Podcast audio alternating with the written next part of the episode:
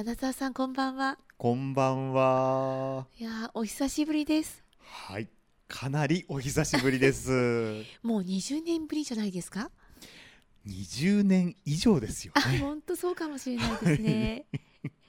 二十数年ぶりですね。本当にはい一番最初ダイアログが始まった1999年の時にアテンドをお願いしていました。そうなんです。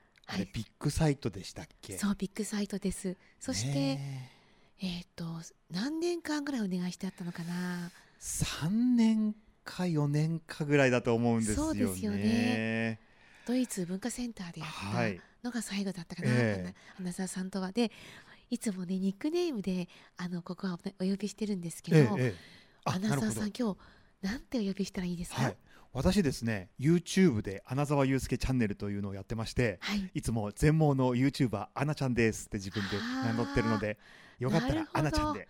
はい。チャンネルを重ねてアナちゃんですね、はい。アナちゃん改めてよろしくお願いしよますろしくお願いします。私は変わらず清井なので清井ちゃんとお願いしますきよいちゃんで。はい、あでも本当嬉しい私あの、はいその一番最初ビッグサイトで私も初めて、ええ。あのまあここ関わったんですけど、ええええ。バイオリンの音がねはい。暗闇から聞こえてくるわけですよ。ああ、そうでしたね。そう。で私が一番最初に入ったとこはええ。実はねビッグサイトではあの暗闇は体験できずにあ、そうだったんですか。そうずっとねあの暗闇から出てらしたええ。薄明かりの部屋で対話をする時間のとこに私はずっといたんですたねね。えファシリテーターっぽいことをしてたんですけど、でその後からなんです。えで暗闇に入った時にええあのバイオリンに感動してはい。音というのが暗闇ではこう感じるんだなって知ったのがアナちゃんのバイオリンだったんです。そうでしたか。そうなんですそよう。そうなんですよ私ねあの先ほどアテンドってご紹介いただきましたけどはい。厳密に言うとアテンドは1回しかやってないんそうでしたですね。よね。はい、どうして？はい、あの当時ですね、はい。えーアテンド担当とバーテンダー担当というのが2人ペアになってご案内してたんですね。ああそうでしたね。で、えっと、バーテンダー担当はあのテーブルに皆さん着席してもいただいて、はい飲み物をサーブするという役だったんです。ええで私は飲み物を皆さんにサーブして、うんで会話が少し落ち着いたところでじゃあ皆さんに1曲プレゼントさせていただきますと言ってバイオリンを弾くスタイルでバーテンダーをやってたんですね。そうでした。はい、でバーテンダーを私が1回やったらあアナザーさんもうバーテンダーの方がいいからアテンドしなくていいからずっとバーテンダーやってくださいって言われてそこからずっとバーテンダーさんだったんです。いやそれって三年間ずっとだったんですね。そうですこのは。ずーっとバーテンダーだったんですよ。いやでもねよっえぽどよかったんですよ。そのお店に入るバーに入るときにえいらっしゃいませってはいおっしゃったじゃないですか。はいはいはいあの声ちょっとやってみて今。いらっしゃいませ ようこそおいでくださいましたこちらバーになっておりますお飲み物が4種類ございましてでこんな感じでしたかねそうでしたね。私ね実を言うと、はい。当時お話ししてなかったかもしれませんけどええ。老後の夢っていうのがあってうんどんな？老後は私ですね軽井沢でバイオリンバーを開くっていうのが老後の夢なんですよわ今でも変わってないですか？あ変わってないですわその夢なのでいいな。あの当時バーテンダーをさせていただけたのははい。あの私自身もとてもすごく有意義だったというか、えうーんすごい。そしてええアテンドをしていただいた後にアナちゃんはその後どんなことをしてたんですか？あの後ですかはい。あの後はですねもうもちろん演奏活動がメインではい。いろいろな会場で演奏したり、うんそして、えー CD をリリースしたりええそして私はあの学校関係では演奏とともに、えー生徒さんたちにいろいろなお話をしてて、うん。あのーまあ私今では全盲なんですけどはい。小学5年生ぐらいまではほぼ普通に見えていたんですねああそうでしたか。それから少しずつ少しずつ視力が下がっていっって、うん。中学高校の時にどんどん下がっていって、まあ、展示に切り替えたり白状を持って歩くようになったりと。ですから中学とかの頃いろいろとやっぱり進路とか自分のことで悩みましたね。すごく視力低下とかがあって。そうか、ええ。そうだね。でもそうした時にどういうふうに考え方を変えていったら自分のコンプレックスというか劣等感というかそうしたものを、えープラスに変えられたかっていうのを生徒さんたちにお話しするコーナーを演奏とともに設けてたんです。ああそうでしたか、そしたらその公演がこれがいろいろと案外生徒さんたちに評判が良くてですね、うん。あのえーすごく勇気もらいましたとかってもうあのホームページ調べてコメントくださる生徒さんがたくさんいらしてそれでその後は企業さんとかからもええ講演の依頼をいただくようになって、ああそうだったんですね、あの私当時ねはい、心臓も悪かったんだよって伺ったことあええりましたけど、ええええええそうでしたよね。そうです。私は生まれつき心臓と目に障害があってはい、最初は心臓の方がね重かったんですよ、うん、なので心臓の手術をこれまでに3回ほどしてるんですね。ああそう、ええ。小学5年生の時と、うんえー高校2年生の時とうん、それからそうだだから3回目の手術の時はあれアテンドをしてた後ですね29歳の時ですから。あそうだったんですね、あのーこちらでダイアログさんでバーテンダーをさせていただいてた後ですね心臓の手術3回目をしたんですよね、それからはえ。だいぶよろしいんですか、はい実はその後おかげさまで本当に経過が良好でですね。ああよかった。はい。もう今ではえとても数字も良くて。うん。子供の頃私はプールも入ってはいけなかったしはい。走るのも 50m 走までだったんですよ。ええええ。ところが運動もそれなりにしていいって言われて。あそう、はい。え今も？そうなんですええどんな運動されてるんですか、これがですね、はい、やっぱり運動できるようになったからにはうん、ちょっと究極のことを試したいなっていうのが究極のことって何？マラソンやってみようかなと思ったんですよ。プール行っちゃいけなくて走っちゃいけなかったアナちゃんが、そうそうなんです。でもねうん、50メートル走までしか走ったことがないじゃないですか。そうだよね。もうほとんど走った経験ないに等しいわけですね。はい、だからマラソンやってみようって言ってもうん、あのーいきなり陸上やってる方に伴走をお願いするとかっていうわけにもいかないなと思って。うん、そうだ。で当然家の周りをジョギングすることもできないわけですね。そうだよね。じゃあどうしようかなと考えてはい。自宅にルームランナーを買おうと。うわ。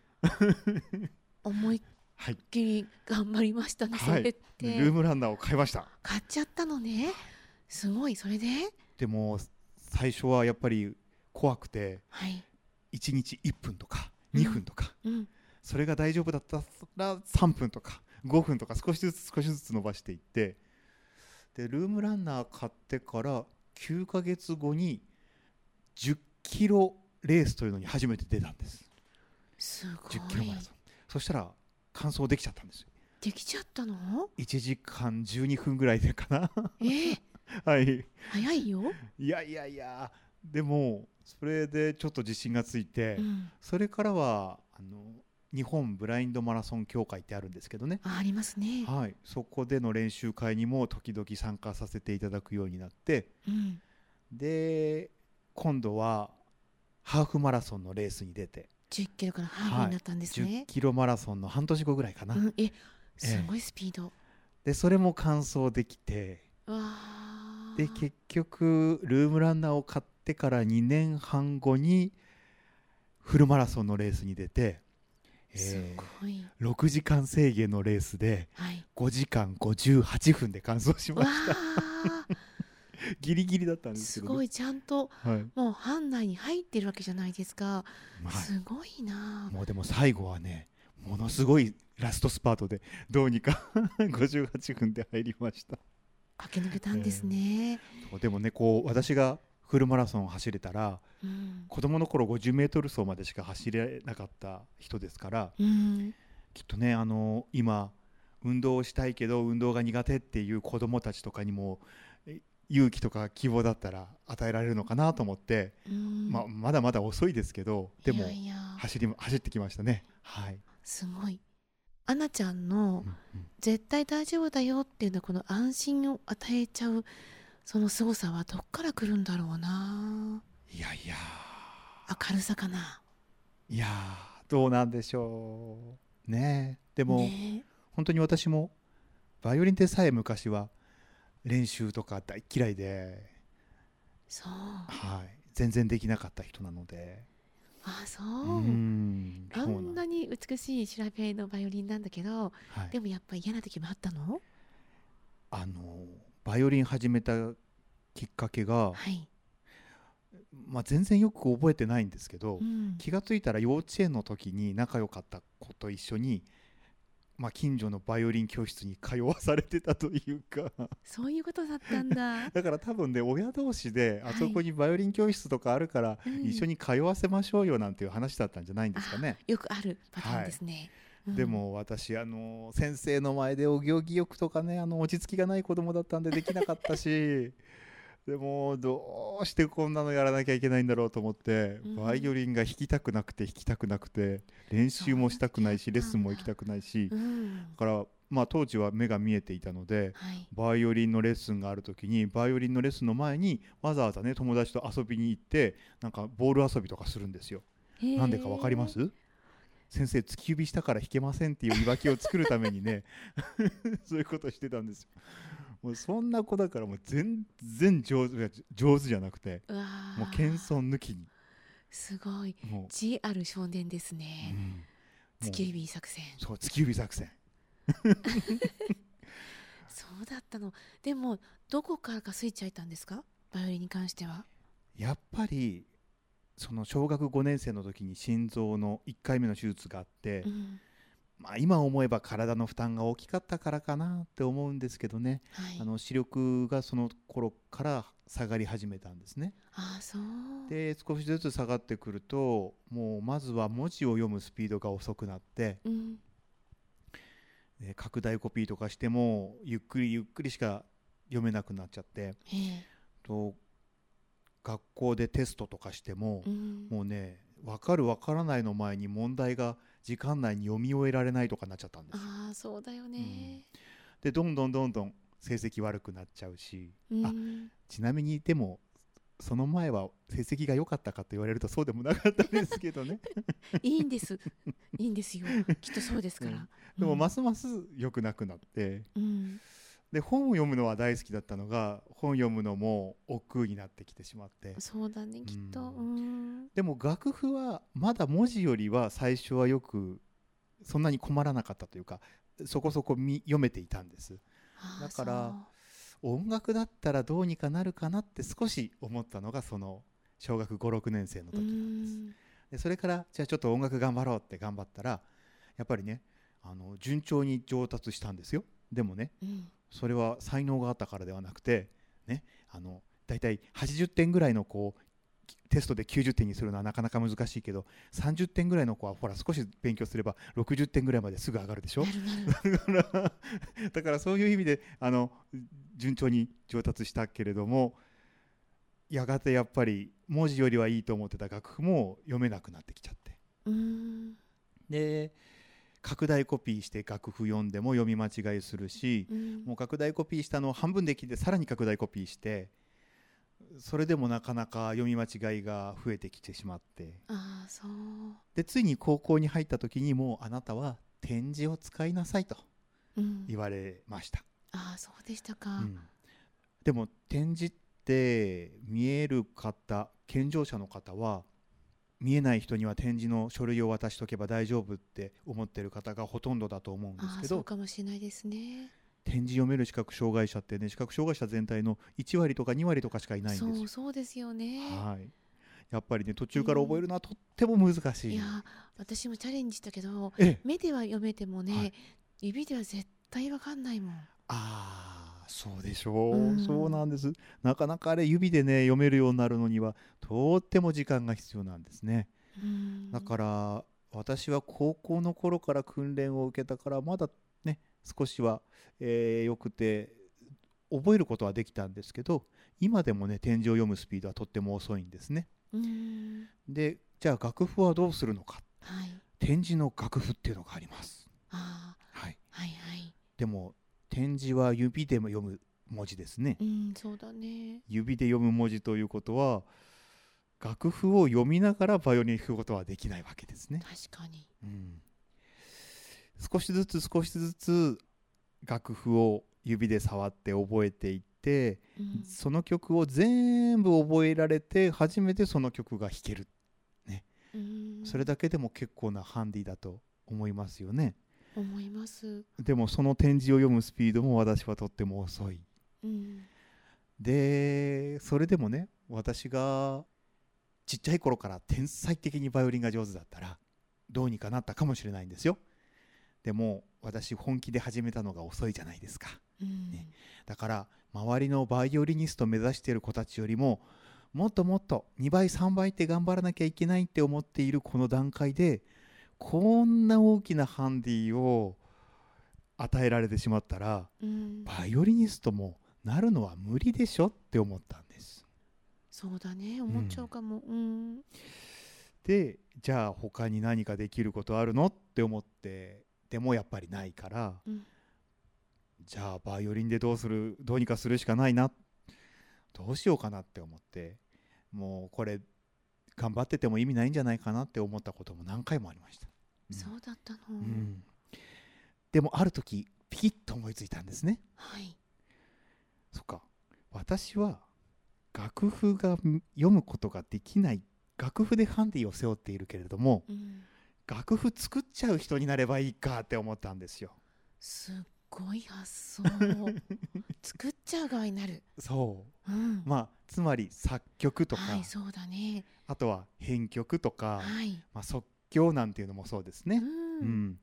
そういうものを勉強すればそういう力を鍛えれば私でもどうにかなるかもしれないって思ったのが高校2年生の時です。すごいわ。そこから他のバイオリニストを目指していることはだいぶやることが変わってうん。というか全然違う方に舵を切っていったんですがそれがきっかけで今があるというか。だから今私が演奏しているものはほとんどが自分で作った曲か自分で編曲した曲かあるいは即興で演奏しているものになりますね。そう。いろんな活動されてらっしゃるんですね本当にそうですね全部勇気につながるね。どなたかの。うんもうはい。まあでもねあのこういう曲もあれば本当に可愛らしい感じの曲もあればもう歯医者さんへ行こうなんていうふざけた曲もあります聞きたいわ絶対行きたくないもん。あの子供の頃ちっちゃい頃はもういたずらっ子だったんでうん。もうそういういたずらっ子だった、えー、アナちゃん前回の曲も時にはありますね。い。やー、ええ。全部お聞きしたいです。ここでコンサートをいつか暗闇の中で。あぜひぜひ。でそんなアナちゃんがはい。ご本をお書きになったりとか、はい。しかも映画もなんかアナちゃんが中心とアナちゃんだけのもうドキュメンタリーですか？はい実はこのほどまあ私穴澤雄介のドキュメンタリー映画をお作りたいとおおっしゃる永田洋介監督という方が、えー映画にしてくださいましてえ素敵。光を見つけるバイオリニスト穴澤雄介からのメッセージっていう映画が完成しましてうん。5月30日から公開されることになりました。いやーすごいはい。いやーなんかタイトルすごいですね。いやーなんかねもうそんな映画にしていただけるようなそんなうん偉い立場じゃないんですけれどもね。そんなことないよ。えーでもその2014年に出版した本の内容をうん。ご覧になった永田洋介監督がもうぜひぜひこういう内容で映画にしたいっておっしゃってくださって今回の、えー撮影が決まったんですね。はいでナレーション映画のナレーションはどなたにお願いしましょうかなんていう話になってうん。いろいろな名前が挙がったんですよ。はい。でもその中に、えー大相撲の元小結で現在は相撲解説者としておなじみの舞の海秀平さん。舞の海さんのお名前が挙がったんですね。はい。はい、私もあ絶対に舞の海さんにお願いしたい。って思ったんです。へえそう。やっぱりあの限られたうん。ねあの小さな体でいろいろなこう工夫をされてはい。大きな力士に立ち向かっていった、そうだね。あの舞の海さん。やっぱり私とこうどこか発想が通ずるものがあるのではないかなと思って、うん。じゃあもう舞の海さんにお願いしたいっていうので今回ナレーションを舞の海さんがねやってくださることになったんです。素晴らしい素は敵本当に。そしてそしてその映画の公開に合わせて本も出版することになりまして同じ光を見つけるバイオリニスト穴澤祐介からのメッセージというタイトルで5月10日に本の方は出ますのではい。こちらもお読みいただけたら、えーえーどうやったら逆境を反転させられるかという私なりの経験からのアイディアだったりあとはどういうふうに考えをどういうふうな考え方で臨めばいろいろなチャレンジができるようになったかっていうお話。さっきのマラソンのお話とかうん。全盲の YouTuber を目指すお話とか いろいろ出てきますので。はい。やっぱり全部ポジティブだよね。チャレンジというか、まあそうですね、うん。あの落ち込むこととかは全然ないんですか、全然ないことないですよ。落ち込みますよ。落ち込みますけどん。うんでも浮き上がってくるの早いですね。あのーうんそうだな。ふどんなに落ち込んでも長くても3日あればうん、うにょうにょうにょっとまた上がってがってきますね。そうか、はえなんかね落ち込み続けてるとえはい、そこに飽きてくるの私なんかは。もうなんか飽きたなと思って、はい。い、っかと思って上がってくるんだけど、はい。やっぱりうにょうにょうにょって感じで。はい。ねえなんか自分が居心地悪くなっちゃうみたいなその場所に。うん。アナちゃんもどうなのかなと思っていつかお聞きしたかったんですよね。ああ私もでもうん、落ち込むの飽きてくる人なのかもしれません。ああそうか、うん、あとは昔はそうそれこそ目が見えてる頃はとっても実はせっかちだった人で、そう。ええ、だから結構ねカリカリイライラする人だったんですよ。あ本当に、でも目が見えなくなったらうん。カリカリせかせかしていると自分が損することばっかりやって もうカリカリせかせかしてこうちょっと早歩きで歩いたらねうん。もうあいろんなところにバーンってぶつかって、うん、単行部作ってみたりとかうん。するうちに、うん。あこんなカリカリせかせかしたらいけないなーってだんだん思えるようになってきてだから私自分で言うのもなんですけど目が見えなくなってからの方がはるかに性格が良くなったなって自分で思本います。当にはい。丸くなったんだ、ええいい人になりました。いい人になったんえだ、えええこれでも。素。敵。はい。いやいやもともと私はいい人の赤ちゃんを 存じ上げておりますのでそうか、はい。そんな時もあったなんて知らなかった、そうなんですよ。私ね目が見えてたらねうん、結構嫌なやつだったんかもしれませんよ。そうやって言い切れるところも素敵だな。いえいえそうなんですそうなんです。そうでしたか、うん。あのねはい。このラジオって、えまあ今夜中じゃないですか。ええでなんかねやっぱりこう眠れないなとかね、えうんうん。もしくはちょっとこう明日どうしたらいいかなって、うんあのほら月曜日じゃない、うん。新しい週が始まっちゃうとか、はい。いろんな思いを抱えている方もいらっしゃるのは事実なんです。そうですよねでいつもねお招きした方にははい。明日元気になるためのはい。なんかメッセージをちょうだいっていうふうにお願いしてるんだけどアンナちゃんにもはい。お聞きしていいですか？わかりました。そうですね。それこそすごく落ち込んでしまったりとかうーん気分がどうしても乗らない時それからイライラしてしまう時に私がいつも思うようにしていることがあります。はい。あの例えば明日どうしよう。1週間後どうしようとかあれやだな。あの人と会わなきゃいけない。どうしよう。やだなとか。うん。それって全部未来のことですよね。うんそうそうだね。昨日あんなことあんな恥ずかしい失敗しちゃったなもうやだなとかうん。もう子供の頃あんな嫌なことがあって今でもずっとトラウマになってて嫌だなって思うのは全部過去のことですよね。確かにそうだ、うん。でも今のあなたはこのラジオを聴いているあなたしかいないんですよ。うん。昔のもう自分の中でも消せるものなら消したいって思っていることも未来の不安でど不安で不安でどうしようもないあなたもあなたの頭の中にしかいなくて今のラジオを聴いているあなたはどうでしょう？そこまで嫌なあなたではないと思うんですよ。ですから、うん。過去のことも未来のことも一旦忘れて今に集中して今を楽しもうって考えると私はいつも落ち着けるので試してもらえたら嬉しいなって思います。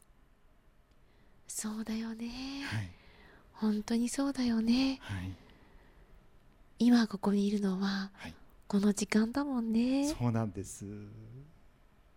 本当だ。うん。そう思うと瞬間瞬間でそう思うと割とうんそこまでそこまで悪くないかなって思えますよね。うん。えそうだよね。えうん。後ろ振り返ってばっかりいたらはい。今が霞んじゃうもんね。はい。そうなんです。そうなんです。ええ今こうやってラジオを聴けているっていうのはきっとそんなに嫌な時間ではないはずですしね。そうだよね、ええ。そうだよ。うーんなんかねそう思うようにいつもしてるんです私。いつもうん。不安でどうしようもなかったり、落ち込んでどうしようもなかったりするとあれ？でも待って。今の私ってそこまでそんな最悪の状況じゃないしもう結構今の私っていい時間を過ごしてるんじゃないかなって 思える時が多いんですよ。うん、そうだね。はい。今を感じるができると、うんうん幸せな時間はだいぶ増えるねきっと。そうですよ、ん。ええ。ご飯おいしいとか。ご飯も美味しい。おやつおいしいとか。そうそう、こんな時間だけどもしかしたらばうん。お酒飲んでるよとか、チョコ食べてるよとか。幸せなことだよね。そうなんですよ。だからね明日の嫌なこと考えながら飲んでるお酒だとあんまり美味しくなくなっちゃうじゃないですか、うん。だから今飲んでるお酒を十分に美味しく味わって明日のことはまた明日考えればいいじゃないですか。そうしよう そうしよう。はい。わあありがとうございます。こんなメッセージでよろしいですか？もう大切なメッセージ。よかった。くさんの人にお聞きいただきたいです本当に。ありがとうございます。いいお話たくさん。バイオリンの音色も素敵でした。ありがとうございます。